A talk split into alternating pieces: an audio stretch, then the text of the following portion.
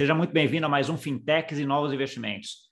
E hoje trazemos um tema aqui fascinante: NFTs.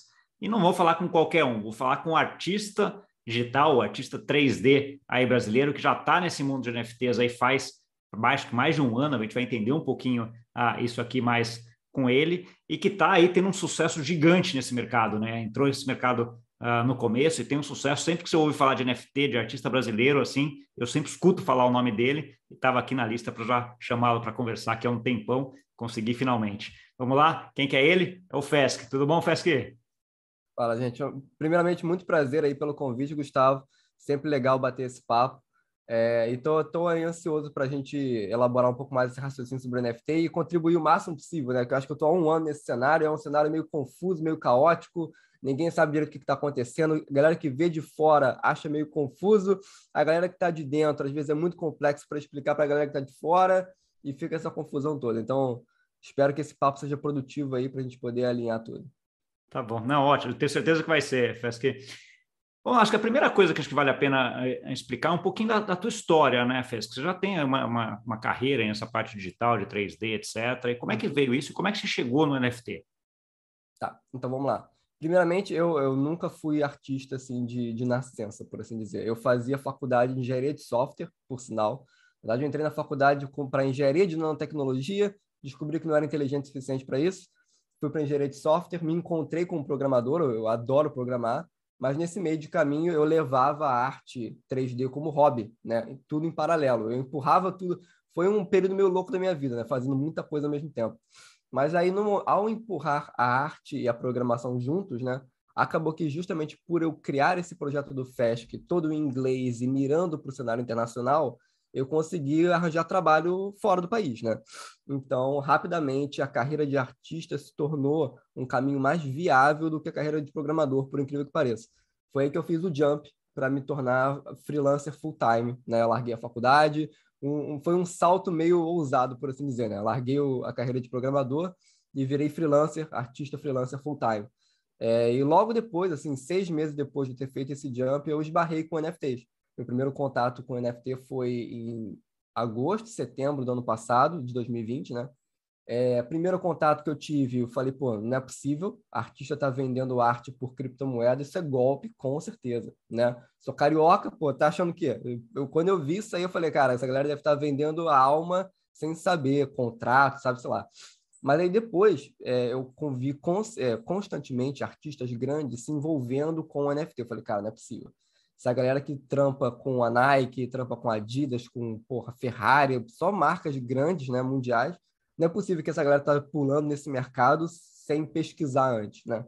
Quando eu comecei a pesquisar, eu, me, eu entendi que, pô, beleza, o NFT está envolvido com blockchain, blockchain é a tecnologia que respalda, né, é, todo o cenário de NFT, entendi os smart contracts da rede do Ethereum, as diferentes blockchains, e os meus chefes, antigamente quando eu era programador, os meus chefes eram especialistas em blockchain. Então, assim, era um tópico que já estava meio que, né, por osmose, eu já vinha absorvendo há um certo tempo. Foi aí quando deu o clique, eu falei, caraca, eu preciso estudar isso aqui, vamos que vamos. Mas você já tinha, antes aí de pegar antes de março, aí você já tinha algum envolvimento com cripto? Já tinha aplicado, comprado Bitcoin? Já tinha alguma nada, coisa? Eu nunca tinha nada. Nada, nada, nada. Eu, em minha defesa, em 2017, eu criei uma conta lá no mercado Bitcoin, que não sei o quê, mas eu perdi a senha da conta, foi aquele negócio, ah, amanhã eu faço, nunca comprei, né? Um grande arrependimento. Mas, enfim, aí foi meu, foi meu primeiro contato com cripto de uma forma geral, assim, contato mais ativo, em que eu tive que entender, tive que comprar, tive que transferir de uma carteira para outra. Toda aquela primeira experiência de marinheiro de primeira viagem, né? Eu tive por causa dos NFT. Entendi. E aí, conta um pouquinho só, acho que um pouquinho antes de entrar na NFT, você já falou que já estava envolvido nessa parte de 3D digital, de freelancer digital, que é um pouco do que, uh, do que você comentou. Fala um pouquinho como é que era essa, essa vida, o que, que você fazia antes de começar nessa essa parte de NFT? Dá um exemplo aí de algum projeto, alguma tá. coisa que você entrou aí. Tá, tá, tá.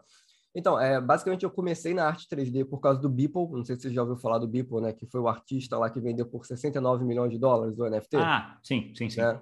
O Beeple. É, eu entrei em arte 3D por causa do cara, eu achei o trabalho dele incrível. Né? Eu, basicamente, cara, eu fazia as artes porque eu gostava de fazer, porque eu adorava ver tutorial no YouTube. Eu sou completamente autodidata, eu nunca fiz curso nenhum. Foi sempre por tutorial no YouTube. Eu saía postando em Instagram, em redes sociais. E através das redes sociais eu fui ganhando é, freelas, principalmente para a indústria da música. Muito DJ, muito rapper, precisava de capa de álbum.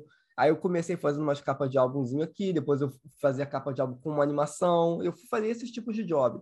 Mais na frente eu comecei a pegar uns jobs um pouco maiores, né? Fui começando a me associar a labels, né? Gravadoras americanas. Então eu pegava pacotes de, de trampo maior com essas labels, mas girava em torno disso. Então a vida do, do, do antes NFT era basicamente fazer trabalho autoral, né? Ficar fazendo as minhas artes, postando em rede social, através do alcance da rede social, possivelmente ganhar um trabalho. É, é, era, era um ritmo meio pesado, né? Porque assim, você não tinha nenhuma forma de monetizar o seu trabalho autoral. Você fazia o trabalho autoral justamente só para massacrar a rede social, rezar para o algoritmo te abençoar, entendeu? E não cortar o teu alcance, para possivelmente você ganhar um trabalho. Então, essa era a minha vida antes do NFT. Graças a Deus, assim, por mirar no cenário internacional, pela conversão do dólar, eu tirava um dinheiro legal já, então já era o suficiente para, poxa, ter uma carreira sólida, né, é, em termos financeiros com relação a isso mas o NFT meio que trouxe um patamar de liberdade muito além, que a gente pode conversar um pouco mais é. a respeito disso. Não, sim, e, e acho que uh, quando você está comentando aqui, eu já vejo vários pontos aqui que são interessantes. Uma, você já tinha uma carreira mundial, né? Então, assim, imagino que você já teve clientes de, vários, de vários uh, países aí nesse caminho, né? Até que você, uh, que você comentou, usar a mídia social para conseguir aí se expor e ganhar isso. Então, assim, já estava num caminho de digitalização, vamos dizer assim, muito uhum. forte, né, FSQ? Então, assim, o que aí, obviamente, com o teu background de essa parte de computação que já entendia alguma coisa, acesso, etc. Quando chegou nessa casa de NFT já não era um negócio totalmente ah, uhum. uh, fora do teu do teu dia a dia, vamos dizer assim, né? Por mais que fosse um negócio novo, é um negócio que você conseguia assimilar muito rápido, né? Sim, sim. Eu, tá. eu acho que essa muita gente fala, ah, você fez, sei lá, anos de, de faculdade de engenharia de software para nada, porque agora você não usa mais nada disso. Não, cara. Tipo assim, se eu não tivesse feito aqueles anos de, de programação, talvez eu não tivesse sacado NFT tão rápido e não tivesse entrado no mercado na hora que eu entrei e poderia ter perdido um pouco o barco ali do momento, entendeu? Então, assim, tudo meio que foi por acaso, de certa forma. Sim. Não, eu acho assim, acho que o conhecimento, essas oportunidades, nunca, para mim, nunca, nunca são por acaso, né? Aquele negócio que você vai uhum. acumulando, acumulando, acumulando, acumulando, e quem olha fala, pô, pô, é lógico, o cara estava lá, já foi fácil, né? A gente sabe que quem, quem tá fazendo, está sentindo, vê que o negócio não é fácil e tem essa parte de acumular conhecimentos em várias, em várias frontes. Sim. Um ponto aqui, acho que é importante, uh, Fesc, NFT. Né? Então, se NFT é uma palavrinha que está muito na moda, todo mundo fala, tal, mas eu queria ouvir a tua definição. O que, que é NFT para você? Tá, então vamos lá. É, a maneira que eu tento explicar NFT é basicamente assim, utilizando o, a tecnologia de blockchain, né, que é um sistema distribuído de processamento é, e descentralizado, onde é 100% transparente e seguro. E aí eu estou resumindo muito bruscamente o que é um blockchain você consegue agora criar certificados digitais que são reconhecidos de forma mundial, porque o blockchain é um sistema de, de confiança de nível mundial, né, em que com esses certificados digitais, você, você como artista consegue dizer que aquele teu arquivo, arquivo digital é de sua autoria e você gera como se fosse um, um token, um CPF para aquele teu arquivo digital. E ninguém consegue forjar aquilo entendeu? Então, assim, o que antes você poderia pegar uma arte minha, dar Ctrl-C, Ctrl-V quantas vezes você quiser, você continue, continua podendo fazer isso, continua podendo dar o print. Agora, criar um certificado, que, que é um NFT, que vai vir da minha carteira de blockchain com a minha assinatura, você não consegue, entendeu? Então, é isso que é o NFT por trás, uma forma de você criar certificados digitais 100% seguros, transparentes na rede do blockchain. Sim. É aí, eu, eu, o exemplo que sempre, sempre você vê isso daí, para quem está ouvindo, acho que é um exemplo interessante, que é aquela história do quadro, né? Então, assim, uhum. o famoso quadro da Mona Lisa. Você pode fazer milhões de cópias, tem muita gente no mundo que tem um quadro da Mona Lisa, mas não é exatamente o quadro da Mona Lisa. O quadro da Mona Lisa está lá no Louvre, ele tem um certificado, está lá, né? Então, assim, é um pouco dessa ideia aqui uh, nesse mundo digital, né? Assim, vamos lá agora para o primeiro caso. Você descobriu isso e falou assim, cara, que legal, quero fazer um NFT de um trabalho meu. Como é que foi esse processo do primeiro? Onde, é, como é que você chegou nessa ideia? Que provedor de serviço você foi fazer? Você mesmo programou o uhum. NFT? Como é que foi esse processo? Não, não, é, não eu não programei, não. Eu pensei em programar, mas eu falei, cara, não, é, vai, vai me comer muito tempo, tipo, estudar é, smart contract, Solidity, para poder fazer o meu. Mas eu diria que, assim, o, o meu, meu primeiro contato, do, do contato até eu criar meu primeiro NFT, teve um bom tempo. Eu acho que isso é um tempo necessário. Eu acho que é o, é erro de muito artista é conhecer NFT na sexta-feira, pesquisar no sábado e criar no domingo, entendeu? Tá errado no meu ponto de vista assim. Eu fiquei umas boas duas ou três semanas pesquisando o ecossistema como um todo. Falei, deixa, deixa eu entender o que é Ethereum, quais são as plataformas que você tem no Ethereum. Ah, você tem o Rarible, você tem o OpenSea, que são plataformas abertas. Ah, o OpenSea é um agregador. Beleza, então tudo que você cria está no OpenSea. Então, se eu criar um, token numa plataforma chamada Maker's Place, ele também aparece lá. Se criar no Rarible, também aparece lá. Eu fui entendendo essa dinâmica como um todo até entender para onde me movimentar. A primeira plataforma que eu criei o NFT foi a Non Origin, é uma plataforma com curadoria, né? Aliás, eu adoro a curadoria deles. É uma plataforma de porte um pouco pequeno, né?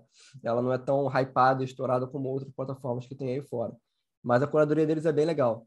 É, e o processo, esse foi o processo técnico, né? Entender o cenário, entender como é que como é que a banda toca, interagir com a comunidade. Eu não tinha Twitter, eu meio que criei um Twitter porque o mercado de cripto ele funciona principalmente dentro do, do Twitter criei um Twitter e eu fui na, na guerrilha total, mandando mensagem para a galera. Falei, pelo amor de Deus, não estou entendendo o que está acontecendo, me explica. Graças a Deus, ninguém me deu golpe nenhum, né? Todo mundo foi extremamente solícito e, e explicou tudo que eu precisava fazer. Então, esse foi, foi mais ou menos o caminho técnico para eu fazer a parada. Agora, assim, eu, a, a, parte conceitual da arte que eu criei, né? Que eu acho que é o, o outro tópico, aí já é outro monstro por si só, que se você quiser, a gente pode falar disso também.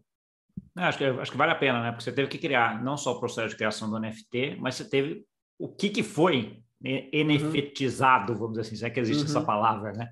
Então, assim, acho que você teve que fazer os dois meio que em paralelo aí, né? Sim, sim, foi em paralelo, sim. Aí, assim, aí vai um pouco da visão do artista, né? E aí um pouco dessa questão de eu falar que é importante entender o que, que você está fazendo e tirar o tempo para pesquisa. Muito artista não entende o que, que, que diabos é um NFT e quer criar de qualquer forma. Pô, quando você escreve um negócio no blockchain, não tem como apagar, meu querido. Você está botando aquilo ali para sempre. Entendeu? Então, na minha visão de artista, existe, beleza, qual o legado que eu vou querer deixar escrito no blockchain de forma que seja autêntico a, a mim como artista no longo prazo. Então, eu de, deixei amadurecer um pouco essa ideia antes de criar minha primeira arte. Então, assim, muitos artistas entendem o NFT, beleza, uh, vou criar dinheiro, pega uma arte qualquer que você já fez no passado, cria ali e vamos que vamos. A primeira arte que eu fiz, eu demorei, sei lá, uns três, umas três semanas para fazer, dentro do processo de conceituação, do processo de exploração e do processo né, de entender a bagunça toda que é a tecnologia. É chamada The Dealer, né, o, o negociador. E basicamente ele brinca um pouco com essa história é, de, poxa, eu estou comprando criptomoeda, a sensação que eu tenho é que eu estou fazendo algo errado, né? Será que eu, será que eu, que eu confio nessa aposta que eu estou fazendo? Será que eu, que eu não faço? Eu depois posso mandar o link da arte para você ver, é, é bem interessante. Né? É, eu quero sim, quiser... eu vou deixar depois, até se me banda esses links aqui para deixar na descrição do, do vídeo, que eu acho que é interessante, porque todo mundo que quiser visualizar uhum. vai conseguir ver lá. Eu já entrei no seu site, vou botar aqui também, que acho que tem, é bem uhum. legal lá as artes que você está você tá montando. Mas assim, e aí, como é que foi a conceituação desse, ok, você montou essa arte, que eu entendo que era uma arte só, no caso gerou um, um NFT só, não foi uma coleção, Isso. né? Isso, foi, Isso. foi. Eu comecei com, foi... com Art 101, que a gente chama, né? Que é um Isso. de um, apenas um token. Tá, com apenas um token, etc. Aí você fez e colocou. E aí? O que, que você fez com, com esse token? Como é que você colocou ele a mercado, vamos dizer assim? Uhum, então, Aí foi aquele negócio que eu falei do Twitter, né? Eu, antes de começar a tentar vender qualquer coisa, eu passei uns bons dois meses fritando no Twitter ali todo dia, conversando, é, interagindo com a comunidade. Isso é, é, aquele passo chato que ninguém quer fazer. A galera quer, quer criar, quer vender no dia seguinte. E que dá muito trabalho, né, Fesca? Porque ela consome dá muito, muito tempo, né? E que dá muito trabalho. Eu tenho um caderninho que está todo dia do meu lado aqui, entendeu? E durante três semanas eu anotei no caderno ali, estudar NFT, interagir no Twitter. Então eu bloqueei necessariamente, sei lá, duas horas da minha agenda diária só para fazer isso durante semanas, entendeu? Para construir aquela basezinha ali é, legal para quando eu lançasse, eu tivesse um mínimo de, de capilaridade dentro do cenário para poder difundir a minha arte, né? É, e foi isso, eu lancei a arte, ela vendeu em, em três dias, eu acho, foi, foi um tempo razoável, né? Tá ótimo. É, hoje em dia eu tenho artes que às vezes ficam encalhadas durante três meses, o que é completamente normal. Isso aí, na visão do artista, para todo mundo que entra no cenário acha que vai, vai criar e vai, vai vender no dia seguinte, o que não é bem assim. Tem, tem vendas que acontecem em 24 horas, tem vendas que demoram meses e, tá no, e é normal, não tem problema algum. Mas essa aí vendeu em três dias para um colecionador chamado Akira, um colecionador de Dubai. Super gente fina. Eu fui agora para Miami em eventos, encontrei com um cara, Então, isso é um negócio muito legal também da relação artista e colecionador, né? Que às vezes com a galeria tradicional de arte você não tem, porque a galeria meio que se coloca como um meio de caminho ali, às vezes você nem sabe quem está comprando a sua arte direito. Com o blockchain, com a transparência do blockchain, com as redes sociais, eu tive a oportunidade de conectar com um cara por de Dubai, saca? E trocar uma ideia com ele, tomar uma cerveja, o que é muito positivo. Desculpa se eu desviei um pouco do assunto, né? Não, não, não tem, tem, nada, tem nada desviado aqui, o, Fesca. A ideia aqui é, é explorar todos esses, esses meandros, todas essas ideias que a gente tem aí. Uhum. Tem aí. Mas acho que um ponto uh, importante aí, acho que entra até na definição de como é que você fez esse NFT, né? Uh, e como é que você pensa em relação a isso. Porque NFT tem muita gente que vê ele como a propriedade do bem, né, com direitos autorais ou não, e tem gente que fala que não, né? Então, por uhum. exemplo, uhum. acho que até para ficar mais claro para quem está nos ouvindo aí, a ideia do NFT ele pode ser tanto quanto um quadro que você comprou e beleza, quando você vender esse quadro ele vai ser teu e você vai vender ele para sempre sendo uhum. teu, né? Ou ele pode ser alguma coisa onde, onde você só faz a sessão disso daí no NFT e o artista sempre vai ganhar direito autoral sobre alguma coisa que é feita com aquilo lá para frente. Né? Então, uhum. assim, ganhar uma sobre toda a transação daquele quadro para frente, o artista ganharia um percentual daquela transação, mas isso depende de como é que é a concepção e como é que é feito o NFT no começo, né? Como é que foi esse teu primeiro e os outros foram iguais? Uhum. Então, na plataforma que eu criei lá do, da Non-Origin, eles não têm uma cláusula específica para direitos autorais, né? Começa por aí. Em algumas plataformas hoje em dia, você consegue embutir direitos autorais dentro do próprio contrato. Então, assim, quando você vende um NFT hoje, a regra é você não vende os seus direitos autorais junto, tá? O que acontece é que dentro do blockchain a gente tem os royalties, que são impostos pelo próprio blockchain, que foi aquilo que você falou. Se alguém vende um NFT meu, eu tenho 10% de, de retorno no momento da venda, tá? Mas é importante ressaltar que o direito autoral da arte é, continua sendo meu, entendeu? Eu não estou repassando o direito autoral da arte. Existe como repassar o direito? Existe sim, e tem artista que faz isso e que tem sucesso com isso. Se não me engano, teve um, um artista lá que desenha um, aquele, um estilo anime, sabe, japonês, e ela desenha uns personagens, ela falou, olha só, você compra o NFT do personagem, você tem direito autoral do completo do personagem. Isso foi um negócio que fez a artista se destacar, porque nem todo mundo cedia os direitos autorais, né? Se é que faz sentido. Entendi. Mas os meus, não. Os meus não, não vendem direitos autorais. É, tem embutido lá no, pelo próprio blockchain o royalty de 10%. Tá então, isso é uma coisa, é isso é uma coisa que para artista é fenomenal, é uma coisa que não existia antes, né? Então, um pouco aquela é. história de que quando você vendia para uma uma galeria ou para um terceiro, a partir daí ele, você não ganha mais nada é. em relação a essa arte, né? Hoje você consegue fazer um negócio programável de toda vez que você tiver uma negociação desse NFT, você recebe. É espetacular isso, né? É espetacular. É. é assim, eu sou um artista que preza mais por pouca quantidade de arte, né? Por valores maiores. Então, essa é a minha pegada dentro do, do, do cenário de NFT. E, por conse consequência, não tem um mercado muito amplo. Então, a quantidade de transação secundária que eu tenho é pequena, entendeu? Quase nenhuma, né? Raramente acontece uma transação secundária porque eu não tenho um volume tão grande. Agora, eu tenho amigos que vendem coleções aí dos seus 10 mil NFTs que, pô, os caras ganham constantemente o royalty de mercado secundário. Né? É, é impressionante. Às vezes, os, o royalty de mercado secundário, eles ganham mais nos royalties do que na venda primária, entendeu? É, é um negócio muito bizarro. Se tiver muita negociação, é isso, né? É interessante. Exatamente. Deixa eu perguntar outra coisa em relação à rede blockchain, né? Você falou que você fez aí uma pesquisa sobre entender qual que é tal. Em qual que você lançou o teu primeiro NFT e também os próximos foram na mesma rede? Uhum. Então, quando eu comecei lá atrás, é, sei lá, em novembro de 2020, é, só tinha NFT no Ethereum praticamente. Existiam em outras, é, existia NFT até no, no, no Bitcoin, né? Que tem umas lendas urbanas aí de uns NFTs antigos em Bitcoin. Mas até então, basicamente só tinha o, Ethereum. Com o passar do tempo, a gente teve a rede do Tesos, né, lançando NFTs, por mais ou menos em março, é, na plataforma Ricket Nunc, que foi até desenvolvida por brasileiros, e posteriormente a gente teve Solana entrando na jogada, né? Eu, primariamente, até hoje, só criei NFTs em Ethereum, tá? A minha escolha por isso, independente da, das taxas de gás absurdas, né? Às vezes, a gente pode entrar em detalhe na taxa de gás, se a, se a galera não souber o que, que, que eu estou falando. Mas, pô, para criar um NFT, o último, eu paguei 400 dólares, sabe? Para poder criar meu último. É, é muito pesado. É porque, assim, eu tenho um preço de mercado que justifica pagar 400 dólares, entendeu? Agora, para muito artista que não tem um preço né, razoável, isso mata o artista praticamente, né? Ele, ele dificilmente vai ter, vai ter lucro com aquele NFT. É, então, assim, eu me, eu, eu me ative a rede do Ethereum, mesmo com as taxas altas, porque eu sempre procuro solidez ao me movimentar pelo, pelo, pelo mercado. Então, um exemplo que eu posso dar é que, beleza, o Ethereum tem taxas muito altas, mas assim que o Tesos surgiu com taxas praticamente inexistentes, eu tive vários amigos pulando para Tesos, criando uma porrada de NFT em Tesos, e isso atrapalhou o mercado deles, porque as dinâmicas de um blockchain para o outro também mudam, dinâmicas de mercado. Então, eu sou uma pessoa que movimenta muito devagar, buscando sempre um pouco mais de estabilidade. Porém, eu vou estar lançando em Tesos ano que vem. Então, assim, eu já estou preparando uma coleção para lançar em Tesos. Mas veja, eu esperei pelo menos um ano para o blockchain amadurecer, para o mercado amadurecer, para entender o que está acontecendo antes de me movimentar. Pode ser meio lento da minha parte, eu não, não estou desbravando nenhum mar novo, mas eu prefiro me movimentar assim para manter meio que uma consistência, sabe? Sim, não, mesmo porque aquilo que você já falou, né? Você preza por um negócio de mais qualidade, de valores mais altos, do que um negócio de muita quantidade, né? Que acho que é outra. São estratégias diferentes nesse sentido, né? Então, eu não diria qualidade. Qualidade é perigoso falar, tá? Quando a gente é, fala de arte. É, né? é, um, é um, digo, o item mais, mais difícil escasso. Fazer. Mas mais escasso, é. Você por um negócio mais escasso em, em detrimento do negócio de grande quantidade, né? Quando a gente está falando com rede Tesos aí, e esse custo que você comentou de, de gás, que é o custo da emissão do, do NFT, é importante quando você tem uma quantidade gigante, né?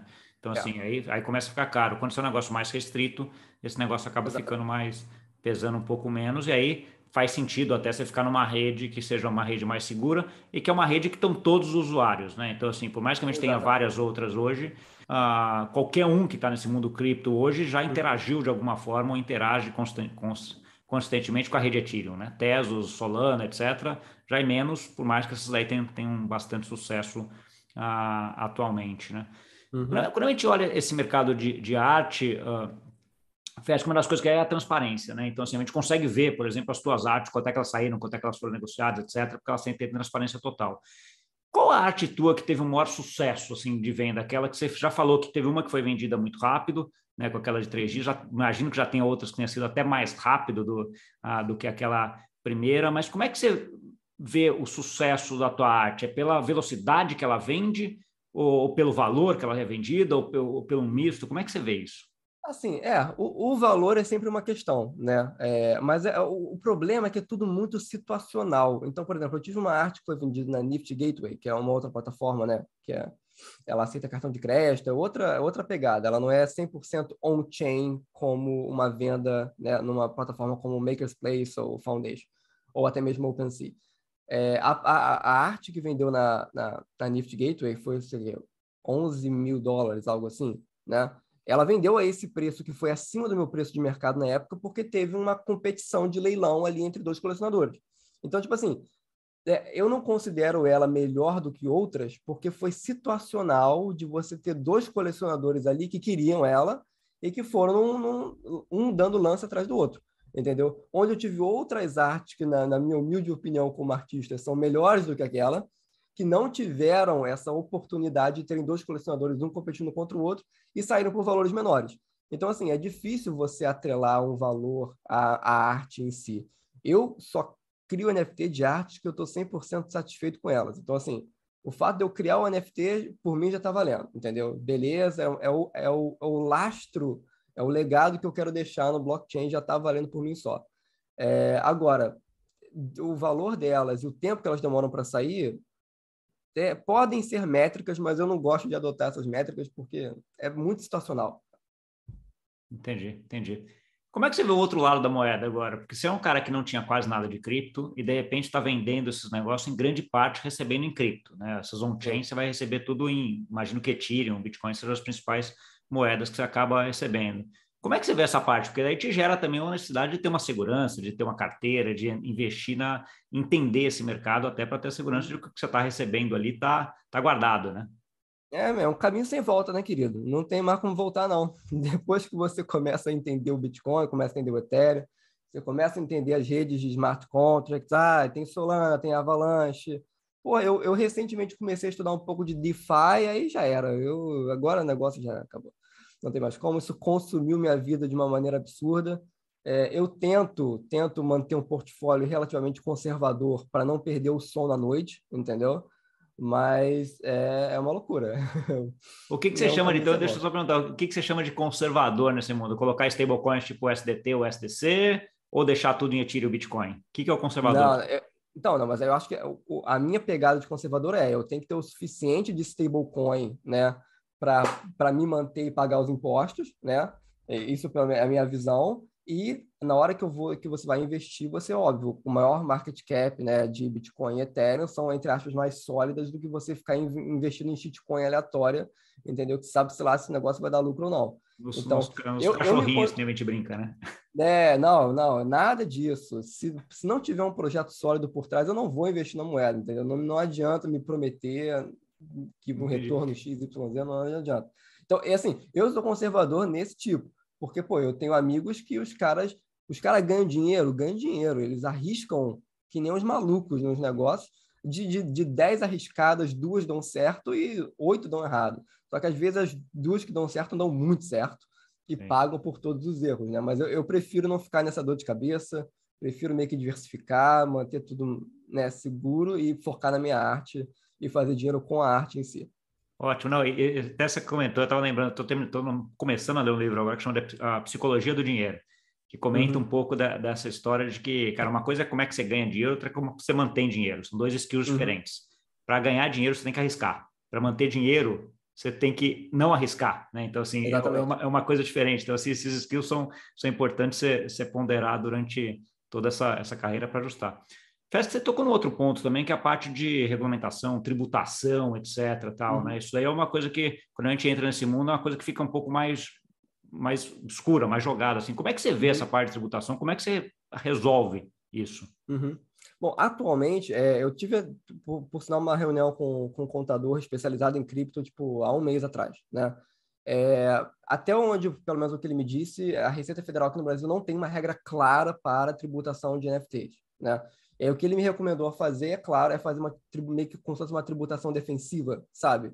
De você tributar baseado em outros cenários e ter um caso tributário sólido, né? Pra, e, ao invés de deixar, tipo, largado Sem e não nada. fazer nada, Sim. né? É, o que 99% dos artistas estão fazendo. Não estão fazendo nada, entendeu? É, eu, pelo menos, por, novamente, por ser conservador, eu estou tentando, tipo, na melhor da medida possível imaginável, fazer as coisas direitinho. Mas Assim, eu acho que quanto mais regulamentação, é, tem o seu lado positivo, tem seu lado negativo, tem seu lado positivo. O lado positivo é que pelo menos não fica uma bagunça, né? Eu acho que assim, se a gente quer realmente tornar isso algo sólido, poxa, tem que regulamentar de alguma forma. Agora estamos no Brasil, né? A gente sempre tem um medo da regulamentação ser um pouco mais pesada do que deveria. Né? É, assim, a regulamentação é, tem é, é, eu sempre costumo falar assim, a regulamentação tem que ser boa o suficiente para dar o conforto para todo mundo que está envolvido, mas ela não pode ser grande o suficiente para conter inovação. Né? E esse, é um, esse é um ambiente de muita inovação. Então, assim, ela não pode ser aquela que vai acabar com a inovação. Né? Então, assim, ah, eu acho que é um pouco. E, e isso, isso é uma, é uma linha ali que é, que é difícil né? para o regulador uhum. ajustar. Né? O quanto ele vai deixar todo mundo confortável, o quanto ele vai deixar o pessoal inovar. Né? Porque o inovar já, já pressupõe deixar desconfortável. Né? Então, assim, uhum. é, é, uma linha é. que não é tão, tão fácil de ser traçada. Parece que uma outra coisa que sempre uh, que está agora muito na moda, até depois do Facebook, é o tal do metaverso, né? Então, assim, uhum. o metaverso agora virou a palavrinha da moda e envolve muito essa parte de NFTs e artes dentro do, uh, desse mundo de metaverso. Como é que você vê assim o desenvolvimento da tua arte indo para um, um mercado de, de, um metaverso, de alguma coisa assim, né, uh, para frente? Uhum. Bom, eu acho que, deixa eu fazer um disclaimer aqui, que eu acho que o papo de metaverso hoje está muito equivocado. Não era para estar tá se falando de metaverso do jeito que está se falando hoje, no meu ponto de vista, tá? Novamente, eu tenho um background um pouco em tecnologia, eu acho que as tecnologias estão muito imaturas para ficar falando de, porra, óculos virtual que vai mudar tudo. Somente. Eu tenho um óculos de VR aqui, é incrível, eu uso ele semanalmente, eu jogo VR com os meus amigos, é uma experiência extraordinária. Mas no, no, na escala de metaverso que está todo mundo conversando hoje, 5, 10 anos para frente, entendeu? Então, assim, como que minha arte vai evoluir nesse meio de caminho? É, vamos ver quais são os, os mediums, né? quais são os meios que esses metaversos vão propor para gente. Um meio claro e que eu já estou meio com o pé na frente, porque eu sou nativamente um artista 3D, é que para uma arte minha estática 2D, eu posso eu tenho todos os modelos 3D dela. Então, para transformar uma arte estática numa escultura 3D que pode ser plotada dentro de uma sala no metaverso, essas são algumas conversões e otimizações, não é nada tipo, tão distante quanto um pintor, por exemplo, queira adaptar algo para o metaverso. Então, acho que a facilidade de ser um artista digital e a facilidade de ser um artista 3D já me colocam, talvez, num, num, num cenário de vantagem para possíveis implementações dentro do metaverso. Né? Mas, novamente, 5, 10 anos, sabe-se lá que diabos vai acontecer nesse meio do caminho. Né? Tá bom. A gente entrou entrando um pouquinho até em futurismo, eu já associei com o metaverso, mas eu queria saber um pouco da visão, independente de metaverso, como é que você vê a evolução da, da, da tua arte? E aí separaria em, do, em dois partes, né? A evolução uhum. da tua arte mesmo, né? O que você está pensando em fazer para frente, quais são os projetos que você tem do ponto de vista artístico para frente, e como é que você vê isso se atrelando esse mundo de NFTs aí para frente, né? Porque são dois assuntos que não são exatamente a mesma coisa. Sim, é bom, é, é, difícil dizer como o metaverso em si vai afetar a arte, porque a gente não tem uma visão muito sólida do que, que vai ser esse metaverso, né? Se for basear... Mas, mas a, pergu for... a, pergunta aqui, faz que é independente de metaverso, assim, vamos, vamos, okay. vamos, vamos contar, falar hoje então assim, ok, você, tem, lá, você, tá emitindo, você tem a tua arte, você está emitindo NFTs. Como é que você vê isso evoluindo para frente nos dois campos, né? No campo do NFT então, e no campo da arte? Tá. Então, no campo de NFT, eu estou olhando muito para NFTs dinâmicos, né? Porque, novamente, quando você tem um NFT, você tem um smart contract, um contrato inteligente. Ali você tem informações que te dão a autoria, do, né? certificam que aquele NFT é seu, mas você também pode embutir lógica de programação ali. Então, você tem vários casos de NFTs que, por exemplo, eles mudam ao longo do dia. De dia ele tem uma aparência, de noite ele tem outra aparência, baseado no, na hora do dia. Tem NFTs que, é, não sei se você já ouviu falar disso, tem NFTs que eles mudam baseado no Bitcoin. Foi um, uma arte dinâmica, no Bitcoin, não, no Ethereum. Se chama Ethereum Boy, a arte. Eu acho que foi de, um, de uma artista chamada Laura Money e o Trevor Jones. Eu posso te mandar os links depois. Tá. Que é mais ou menos é um palhacinho, é um menino sentado é, com roupa de palhaço. E que se o Bitcoin está subindo, né? Se, ele, se a, a, média de sete dias é de subida, ele está feliz. Se a média de, é de descida nos últimos sete dias, ele está triste. A arte vai automaticamente se modificando.